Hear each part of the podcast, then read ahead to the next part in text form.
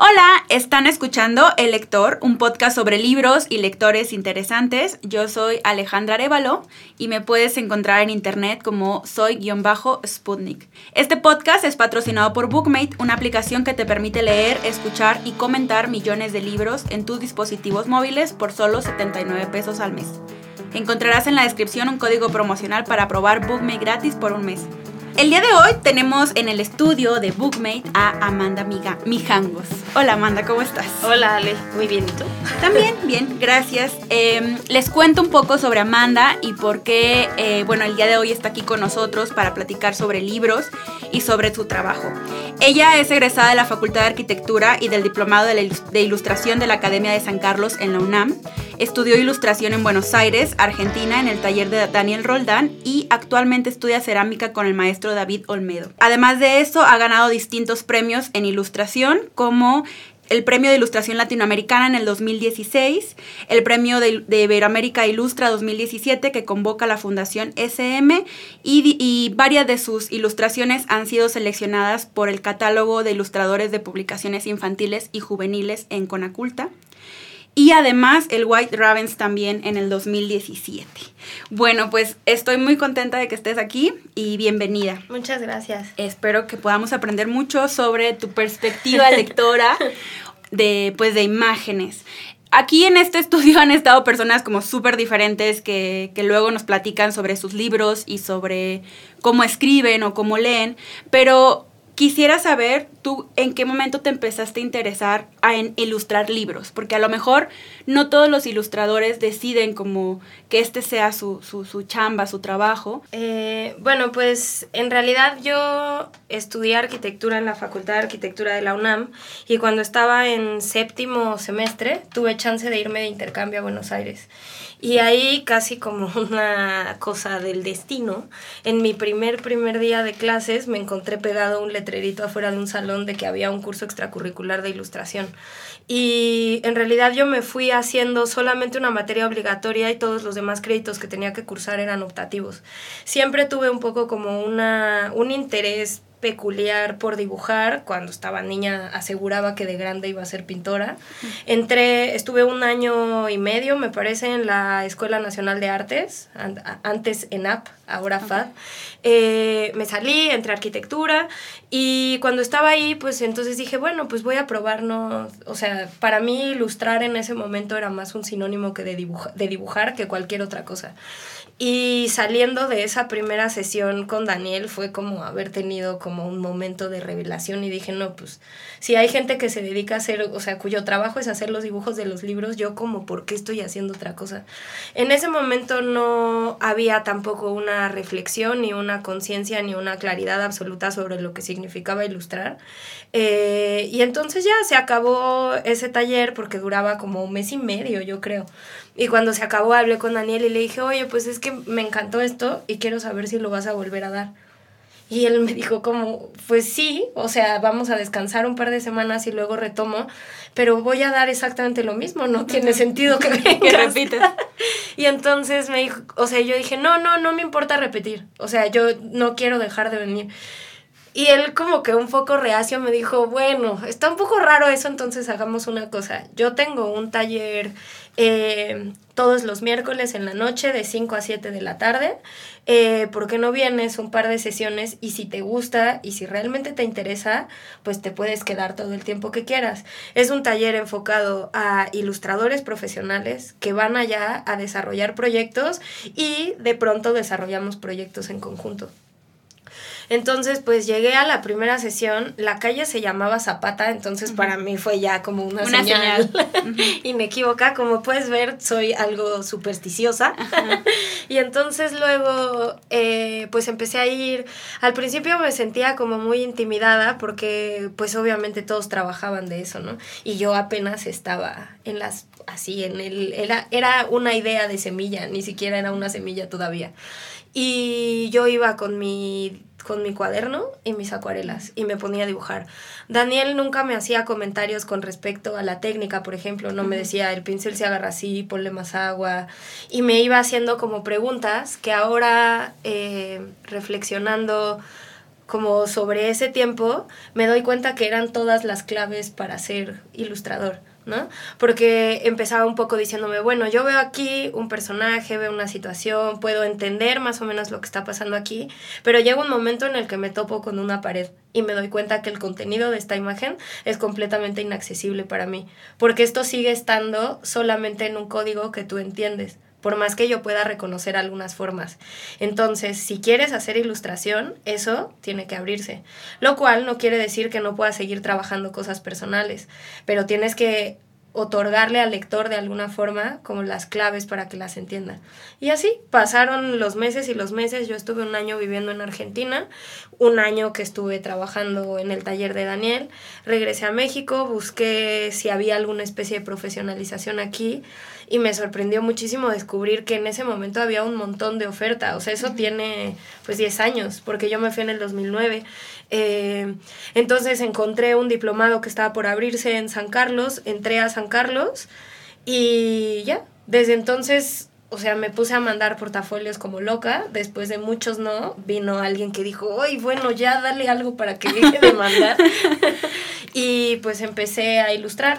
¿Y cuáles fueron tus primeros libros que a lo mejor no llegaron a, la, librería, digamos, pero que tú ilustraste por...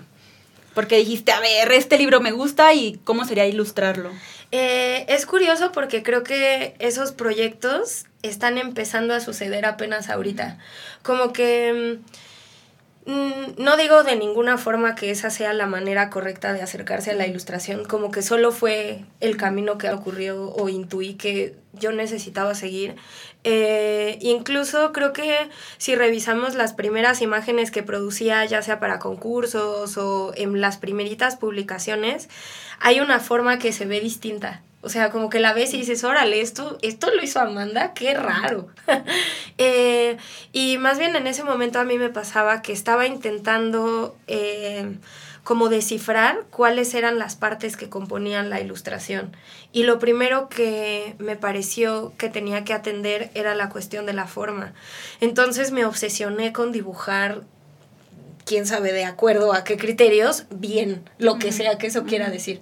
Entonces dibujaba mucho, estaba como súper enamorada de las posibilidades de la acuarela, entonces hacía planas y planas y dibujaba cosas como hiper detalladas y dibujaba un pescado, tenía 984 escamas y dibujaba un pájaro, todas sus plumas, una cosa así como loca.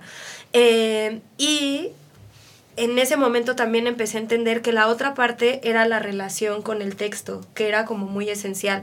Entonces nunca me planteé la posibilidad de ilustrar algo que yo me imaginara, ni de tomar un texto cualquiera y, e ilustrarlo. No sé por qué, porque en realidad es un ejercicio excelente que muchas veces dando talleres y ahorita hago, ¿no? Pero en ese momento como que también estaba con una urgencia de como probarme, con no necesariamente de que alguien me dijera, ay, sí, muy bien, o sea, no como esa necesidad de validación, sino más bien de decir, ¿sí será que escogí una cosa que sí tiene sentido? O más bien me regreso a trabajar a un despacho de arquitectura y dejo de inventar, ¿no? O sea, como que estaba más bien en esa disyuntiva. Entonces, eh, creo que es recién ahora que estoy comenzando a acercarme a la posibilidad de pensar en una narrativa propia y desarrollar un proyecto personal que yo esperaría eh, pues tuviera una salida en una publicación el, pues a partir del próximo año, digamos. Fíjate, yo conozco dos libros que ya leí, que, que ahora eh, descubro, porque luego cuando somos lectores, eh, nos vamos por las portadas de los libros. De repente decimos, ay, este libro me gustó por la portada. Yo no tienes infinidad de veces que he escuchado a otros lectores decir eso, incluso yo, pero a mí me gusta mucho leer literatura infantil y juvenil. Y hay dos, este libro que te decía hace rato, el de Yo te pego, tú me pegas de Toño Ramos, que también está en otro episodio de este podcast, eh, a mí me llamaba mucho la atención porque ese libro yo lo trabajé con alumnos de secundaria, aunque es un libro álbum, por ejemplo. Eh, y cuando digo aunque, yo sé que, que ahí pues es, ajá, con, yo sé que no, o sea que en realidad es los libros álbum los puedes trabajar con quien sea, pero a mí me impresionaba mucho como cómo la imagen y el texto se van como compenetrando para dar a entender la información completa. Entonces, me pasó eso, por ejemplo, este libro que, tiene de, eh, de, cuentos clásicos, creo que es el, no sé si es el, los que tienen editorial El Naranjo, que son dos que a mí me gustan mucho, que uno es de cuentos clásicos de América y otros cuentos clásicos de Grecia, también me gustan mucho.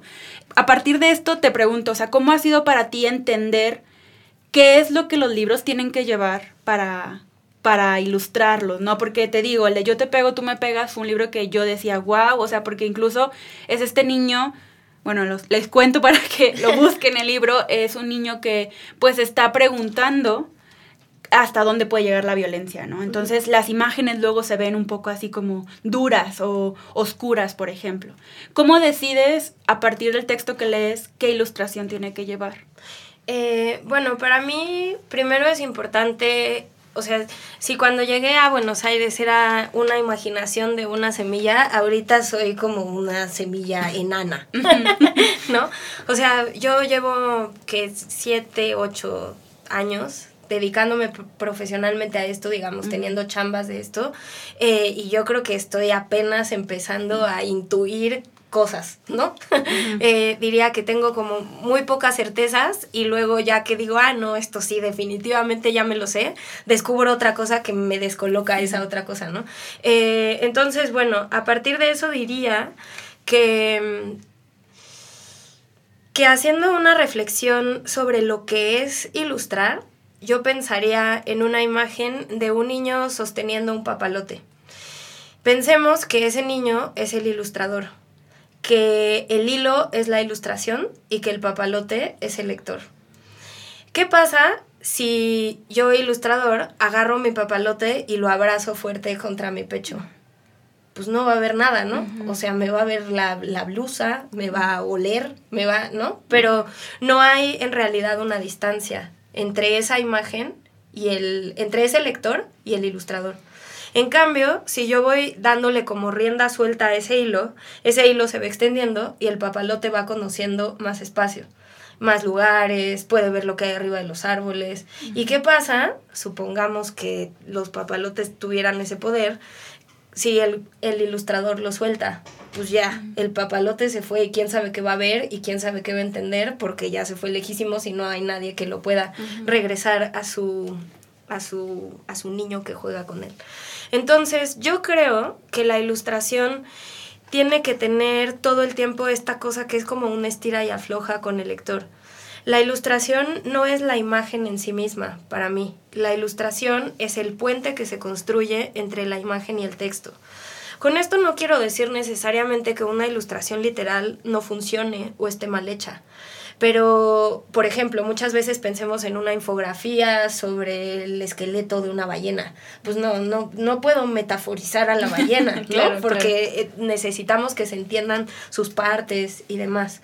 Pero si estoy ilustrando poesía o literatura, tengo un rango amplio en el que yo tengo la posibilidad de, de abrirle al lector como ventanas y caminos en los que pueda imaginar, pero todo el tiempo como si estuviéramos abriendo y acortando esa brecha para decirle, bueno, sí, imagínate lo que tú quieras, pero acuérdate, como en el caso, por ejemplo, del libro de Toño, o sea, sí aquí hay unos pájaros salvajes que están atacando a otro, pero acuérdate que estamos hablando de un niño y la página siguiente es una mochila tirada con unos cuadernos.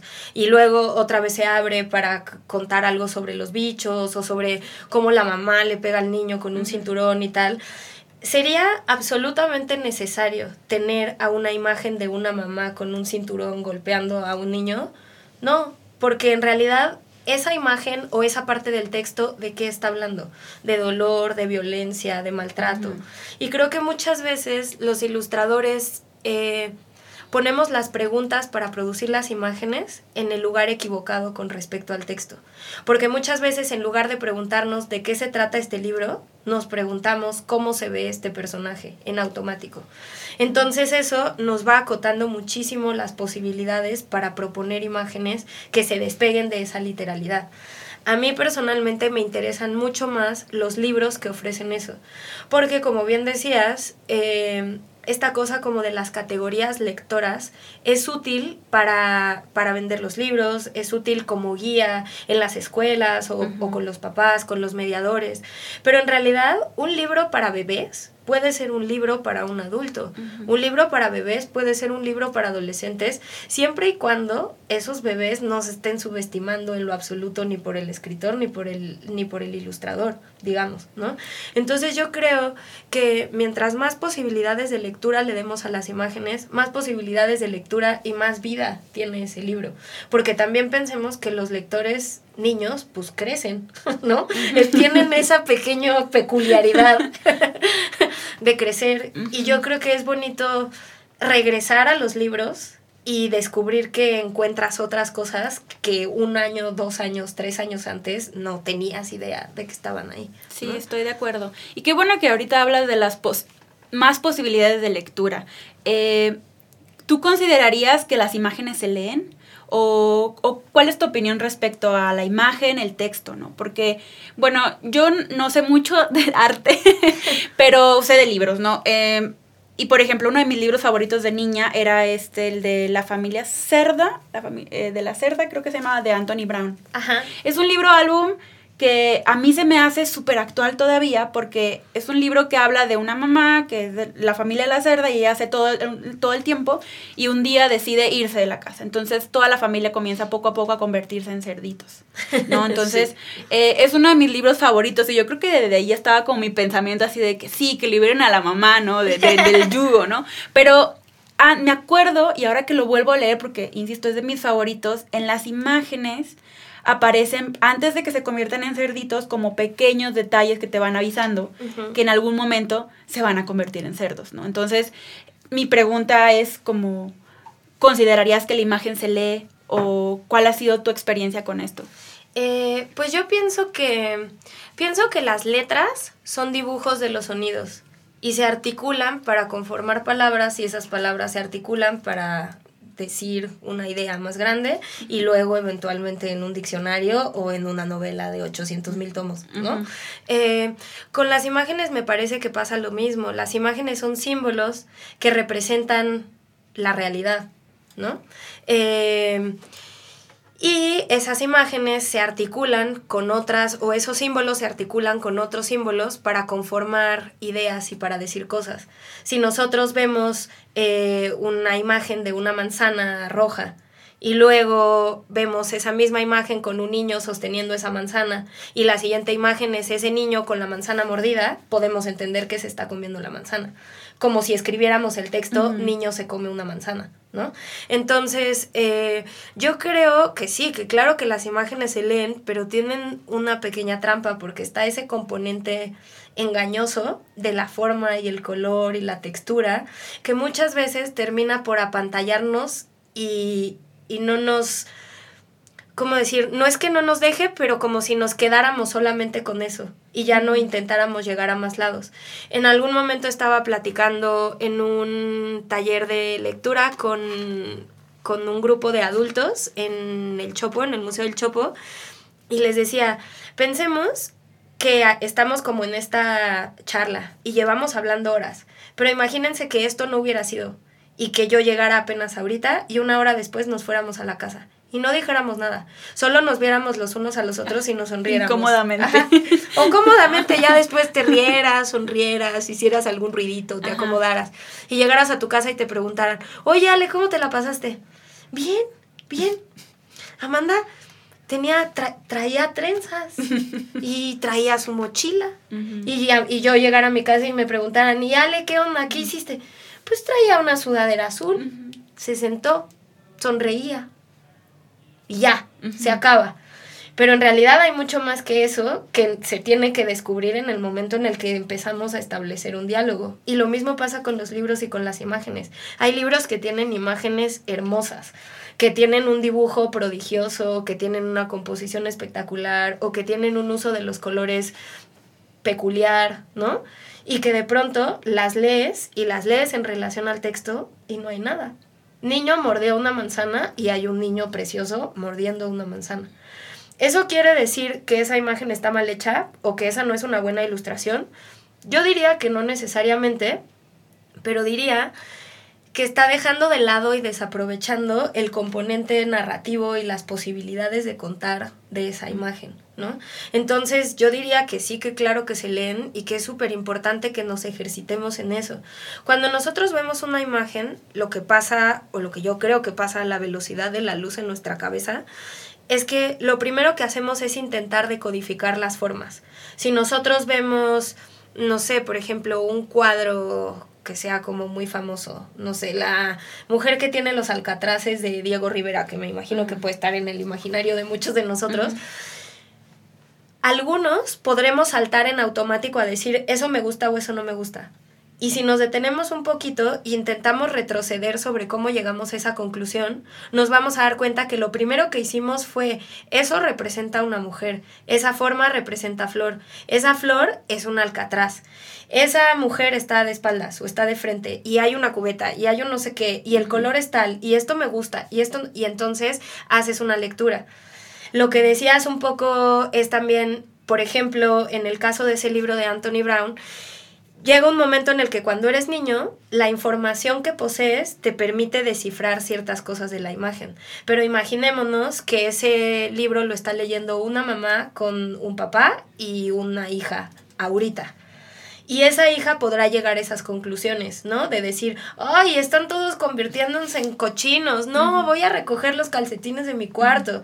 Y el papá le estará cayendo un 20 enorme de decir, órale, yo soy un puerco y nunca muevo un dedo en esta casa. Y la mamá estará llegando a su propia conclusión de decir, ¿verdad que el feminismo es importante? ¿No? Entonces, al final, eh, lo que pasa y lo que nos permite llegar a todas esas conclusiones es saltar de la decodificación de las formas a la interpretación, a decir, ah, esto está representando tal o cual cosa y para mí eso me significa X o Y o Z.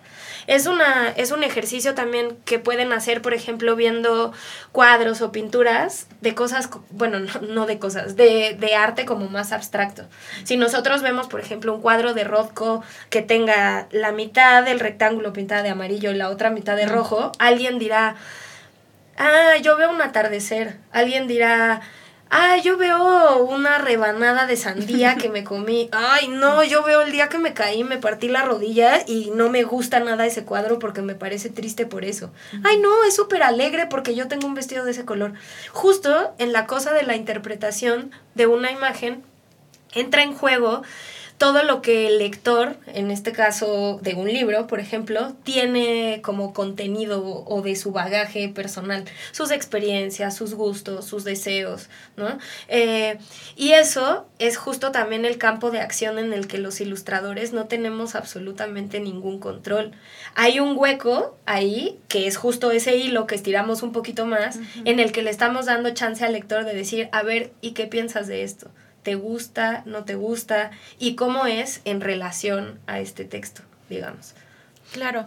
Oye, ahorita que mencionas sobre esto, toda esta cantidad de, libros que podemos encontrar con ilustraciones, ¿crees que hay un prejuicio de gente que solo lee las grandes novelas, eh, de los grandes clásicos? Digo, oh, yo leo de todo y a mí creo que hay muchas cosas que he aprendido de los libros que tratan de decir otras cosas eh, de otras muchas maneras. Pero ¿crees que hay un prejuicio respecto a los libros ilustrados? Eh, yo creo que se está rompiendo cada vez más. Eh, y creo que justo tiene que ver con que existan espacios donde uno pueda como pues no sé si explicar es la palabra porque es como pero pues sí al final también tenemos que aprender cómo a manejar esos objetos, ¿no? O sea, de pronto como que hubo una explosión de oferta pero creo que muchas veces no sabemos todavía cómo utilizarlos. Cómo acercarte. Ya sea como lectores o como personas que los producen, ¿no? O sea, hay cantidad de casos y de anécdotas en el mundo de los ilustradores, por ejemplo, en el que te burlas porque dices, no, y entonces luego la editora me habló o el editor me habló para decirme, ay, oye, ¿le puedes cambiar aquí el vestidito? ¿Le puedes cambiar aquí el pelito? Lo que pasa es que la autora se imaginó que el niño o la niña era tal o cual, o que el personaje no era verde, sino morado, o que, y tú te quiere dar un infarto ahí en ese mismo momento, porque es como, ah, sí, claro. Y tú le podrías decir que aquí no me gusta que use la palabra niño, sino mejor que le ponga infante, y que aquí le falta una coma y que ese tercer párrafo está horrible que lo borre. No, ¿verdad? Entonces también es un poco entender cómo es esa relación texto-imagen para un autor que escribió el texto y para un autor que hizo las imágenes. ¿Cómo es esa relación texto-imagen para un editor que imaginó el libro? ¿Y cómo va a ser esa relación texto-imagen-edición para el ilustrador? Y todo eso tomando súper en cuenta que los libros no se tratan de nosotros, las personas que los hacemos. Y muchas veces ni siquiera se tratan del libro mismo, se tratan de los lectores. Y los libros existen para que los lectores aprendan cosas, imaginen cosas, jueguen, se diviertan, se pongan tristes, ¿no? Y yo creo que esos prejuicios que, pues sí, yo creo que puede ser que existan un poco todavía, se disipan en el momento en el que conocemos las posibilidades de las cosas y entendemos que un libro dedicado a un público infantil o desarrollado pensando primero en un público infantil, no es un libro menor que un libro pensado para un libro, digo, para un adulto, para un lector adulto, ¿no? Literatura es literatura la empiece a leer un niño chiquito o la lea alguien de 932 años. Sí. En, bueno, yo estoy segura que hay mucha gente diferente que nos escucha, pero supongamos que hay gente que nos escucha que nunca se ha acercado a un libro con ilustraciones o un libro ilustrado. ¿Cuáles dirías que serían tus favoritos o ejemplos de algo que te ha movido a ti que te, y que te ha dicho, quiero hacer algo similar o quiero que todo el mundo lea esto? Claro. Uy, bueno, ahorita estoy trabajando justo como te decía en mi primer proyecto personal y estoy leyendo por primera vez en la vida porque vi primero la película de chiquitilla, Las brujas de Roald Dahl. No es necesariamente un álbum ilustrado, pero sí es un libro ilustrado porque tiene imágenes intercaladas y tiene unos guiños con el lector que me parecen espectaculares. Voy a arruinarles uno para que les den ganas de leerlo. Que hay una parte en las primeritas páginas en donde empieza a describir cómo son las brujas. Y entonces tiene como una especie como de decálogo de lo que es una bruja, para describir una bruja. Y el primer renglón dice, todas las brujas son mujeres. Y el segundo dice, yo no tengo nada en contra de las mujeres, simplemente todas las brujas son mujeres, así como todos los vampiros son hombres. ¿no? Y entonces va pasando así cosas y cosas y cosas para al final mostrar una imagen que dice, por ejemplo, si tú volteas a ver la imagen de la página siguiente, donde hay dos señoras, nunca podrías saber cuál es una bruja. Y son dos señoras sonriéndote, viéndote así con cara como de... Entonces ahí me parece que es interesante la relación texto-imagen porque aunque es muy literal, hay un juego con el lector como si el, como si el escritor estuviera hablando con uno desde el texto y desde la imagen y eso es espectacular. Luego, en el terreno de los libros álbum, estoy, quisiera yo en algún momento ser Jesús Cisneros, no, lo veo complicado, pero él tiene un libro espectacular que se llama Abrir los ojos, oír llover, que editó La Caja de Cerillos, me parece que hace un par de años, y es una cosa espectacularísima. Si tienen oportunidad, échenle un ojo. Otros libros eh, ilustrados como a partir de cuentos, además como muy tradicionales. Eh, hay una versión ilustrada, no recuerdo quién la edita, de Los Cisnes Salvajes que hizo Joana Consejo, que es una locura. Cualquier libro de una ilustradora que se llama Beta Pakowska, no sé si se pronuncia así, pero... ¿De, dónde es? Es de República Checa mm. y además tiene una historia muy peculiar porque es una señora muy viejitita que empezó a ilustrar cuando tenía como 60 años, creo. Y sus cosas son una cosa espectacular. Eh, son como muy lúdicos, muy pictóricos también, son muy bonitos. Eh, ¿Qué otros libros? Bueno, un libro que no es necesariamente un álbum ilustrado tampoco, y es un libro raro, pero que creo que vale la pena acercarse a él para la relación texto-imagen y las posibilidades del texto y de la imagen y del texto como imagen. Es Libro de Alejandro Magallanes, que además tiene un juego como de ejercicios muy bonito. Tiene otro en el naranjo que no recuerdo bien cómo se llama, pero la portada es negra y está producido como con manchas y habla sobre la discusión y la reconciliación, que también está muy bonito tú tienes en tu trabajo como en su mayoría libros de literatura infantil y juvenil. ¿Crees que ha sido por algo en particular? Eh, pues yo creo que el mercado, por llamarlo de alguna forma, de, la, de los productos editoriales ilustrados inició enfocándose sobre todo en infantil. Y creo que a mí me sucedió que como las ilustraciones estaban en ese tipo de productos inicialmente, pues es el material que más he hecho. Pero no tengo, no diría que tengo una preferencia especial por ilustrar libros específicamente para niños. Me encanta trabajar de todo. Me gusta muchísimo hacer revista porque los tiempos de la revista son mucho más veloces que los tiempos del editorial. Entonces lo que sucede es que te obliga a pensar como en una idea y en una solución y en un desarrollo mucho más rápido. Y eso me encanta, como que es un ejercicio increíble entre libros eh, y además es también como un poco un descanso porque hacer un libro es un trabajo muy titánico. O sea, como que toda la parte de pensarlo, de reflexionarlo, de decidir qué materiales voy a usar, porque eh, es como muy extenuante. Entonces también es bueno de pronto tener como un respiro. Eh, me gusta mucho hacer cosas infantiles, me gusta mucho hacer cosas adultas, más bien me gusta hacer cosas ilustradas en general. ¿Cómo, ¿Cuáles dirías, si alguno de los que nos escuchan es ilustrador o quiere ilustrar algún libro, cuáles dirías que son los primeros pasos al acercarte a un texto que vas a ilustrar? Eh, pues yo creo que lo primero, por más obvio que parezca, es leerlo y recordar sus clases de primaria, secundaria, preparatoria y universidad de como de exámenes de lectura de comprensión.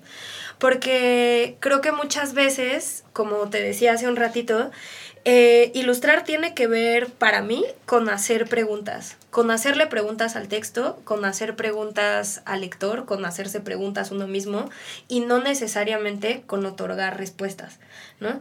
Eh, porque es como, volvemos a lo mismo, ¿no? Es tener un diálogo, es como si tú me dijeras, oye Amanda, ¿y qué te parece tú cómo empezaste a ilustrar libros? Y tú solita respondieras y luego me hicieras otra pregunta y la respondieras tú y tú y pues ya luego decimos, bueno, gracias y nos vamos.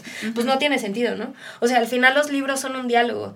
Son un diálogo peculiar porque no va a haber alguien que te responda en voz en ese momento, pero hay una cosa que se está estableciendo ahí entre el lector, las imágenes, el texto, sus experiencias, ¿no? Entonces, yo diría que lo primero es leer, pero leer bien a conciencia, no solamente decodificar palabras, sino hacer un análisis, hacer una reflexión. Para mí el segundo paso siempre es identificar el tema, eh, porque justamente puedes tener una postura con respecto a algo si sabes qué es ese algo con el que con respecto a lo que tienes que pensar, ¿no? Entonces, para mí ese siempre es el segundo paso y lo siguiente es tomar una distancia, ¿no? O sea, si yo identifico, volvemos por ejemplo al libro de Toño o a los diccionarios de mitos del naranjo, ¿no? Eh, si yo identifico que el tema es los mitos, tomo una distancia y me pregunto qué es un mito. Y hago una investigación y busco otras bibliografías y reviso libros ilustrados o no que tengan que ver con eso, leo mitos, ¿no? Más allá de si están o no contenidos en el libro. Es como si el texto que me entregaron se quedara un poco como en pausa después de leerlo, ¿no? Y luego, después de esa investigación y de llegar a una conclusión de cuál va a ser mi postura con respecto a ese tema, regreso entonces al libro y trato de tender puentes entre mi postura, el texto y lo que pueda yo interpretar que es la postura del escritor o el hilo conductor del escritor para desarrollar ese texto. Y luego pues ya dibujar y dibujar y dibujar y dibujar. Muy bien. Bueno, mira, antes de terminar este podcast siempre les pregunto a, mis invitados como qué libros me recomiendan, pero ahorita ya los dijiste. Entonces me gustaría saber qué libros tienes en tu mesita de noche. O sea, si es que tienes mesita de noche, digo, porque puedes no tener. Pero digamos, los libros que tienes ahorita en pausa o que estás leyendo o que se están ahí mezclando en tu vida. Mezclando. Eh, en mi mesita de noche hay un gato empollando libros, creo, en realidad. Este.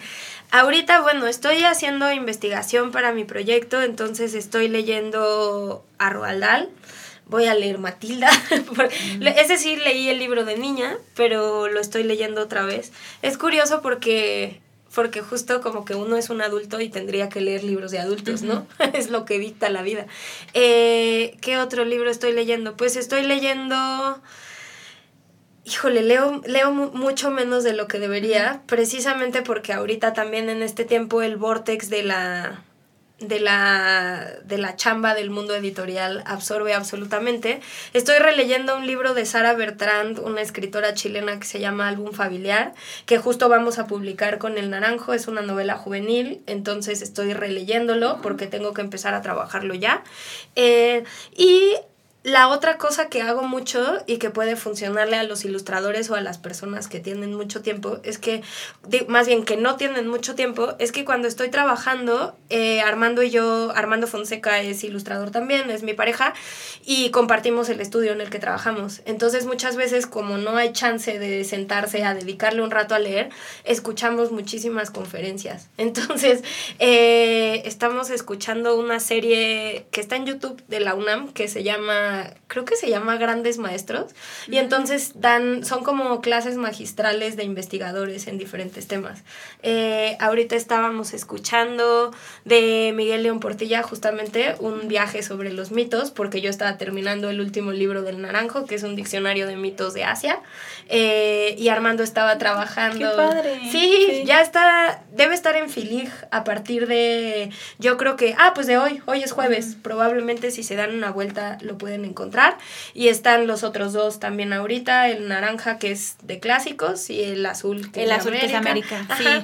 Están eh, geniales esos libros de Muchas gracias. Sí. bueno, y también eh, te traía un regalo que ah. es un libro, me imagino que podría funcionarte, que es el último libro que ah. ilustramos Armando y yo juntos. Es un texto de Adolfo Córdoba y es un mito sobre cómo crece, no sobre cómo crece el maíz, sino más bien cómo existe el maíz en el mundo. Entonces, genial, muchísimas gracias. Se lo recomiendo también ese. Ah, se llama Home Shuk, Niño y Dios Maíz.